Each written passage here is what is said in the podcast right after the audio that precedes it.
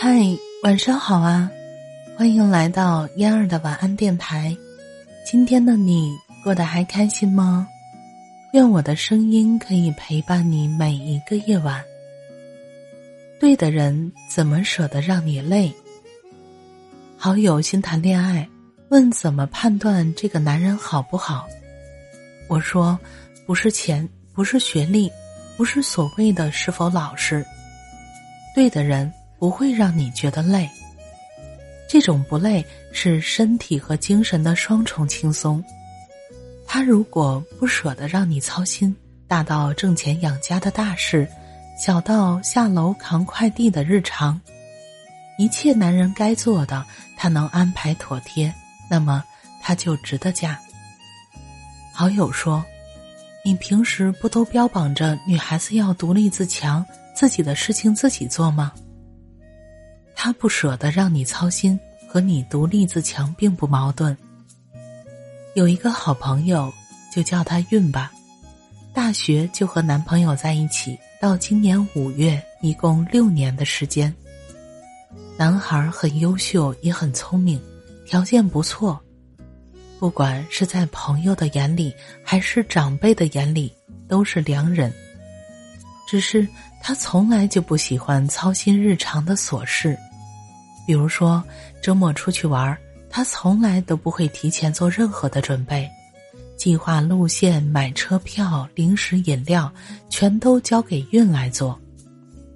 平日里上课，他的习惯是在上午第三节课时把要吃的外卖套餐发给运，让他来打电话。有人会说，可能是运爱他比较多吧，才会甘心如此。其实还真不是，他就是一个甩手掌柜，并非不爱，也并不是不知道心疼人，而是认为一切都交给他是很自然的事情。这种自然并不是运培养的，而是他从小就是衣来伸口饭来张口，他是一个巨婴。这场关系里，运始终处在很疲惫的状态。等到买房、装修、谈婚论嫁，五年多过去了，他虽然改了很多，但是骨子里依然是被照顾的心态。在连续一个多月的劳累奔波之后，运终于熬不住了，提了分手。我想，如果我一辈子都是这种状态，我会很累。这是运的总结发言。很多男人都曾经是巨婴。但有的长成了大人，有的人一辈子都习惯被照顾。长久如此，再强大的女人也会有崩溃的那一天。孕的例子有一些极端，属于量变引起质变型的，还有那种平时很好，但是遇到大事却没有担当的情况。曾经采访过一个姐姐。和老公两个人都是工薪阶层，过着很简单的日子。平时家务分工，一起工作维持家庭，互相照顾，是很平常的夫妻状态。可是他们的孩子突然被诊断出了白血病，治了大半年的时间，家里的积蓄花光了，还欠了很多的债。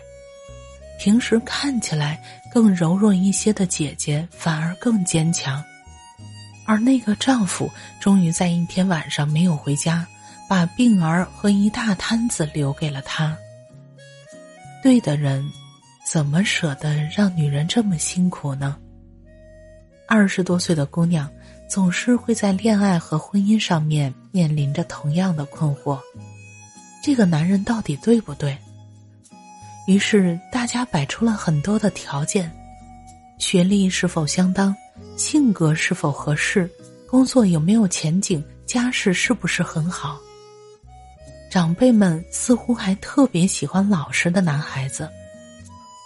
然而，姐妹们，我们都知道，在长辈面前看似老实的男孩子，其实并不一定老实。外人们会把一大串条件摆在一块儿。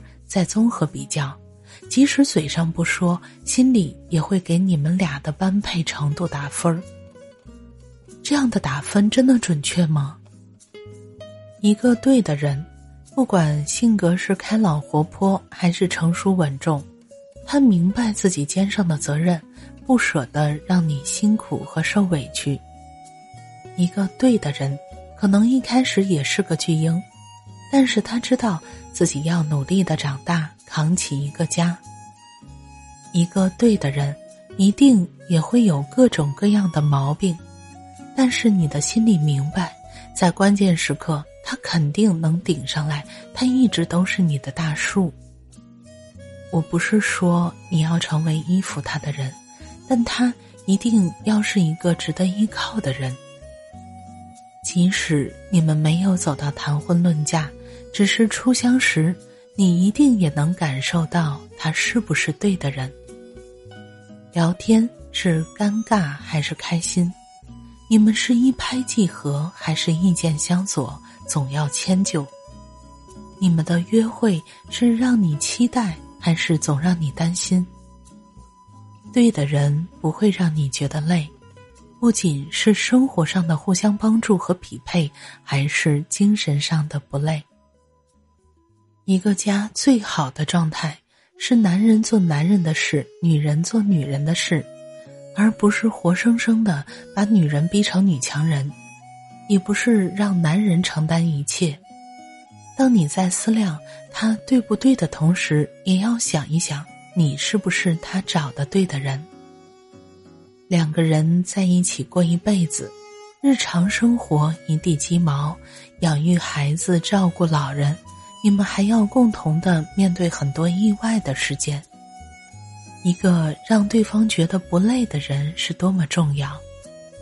不管如何鸡飞狗跳，一想到有他在，就会觉得放心，能长舒一口气，能睡一个好觉。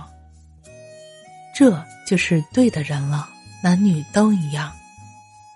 我告诉好友，我不是情感专家，没有判断累不累的量表，但是他对或者是不对。你的心里一定比谁都清楚。如果你还是不确定要不要跟他在一起，就闭上眼睛，抛去一些杂念，问问自己：和他在一起是更累了，还是更轻松了呢？感谢你的收听，我是嫣儿，晚安，好梦。嫣儿每天中午十二点四十直播，喜欢听直播的朋友们，到时候可以来哟。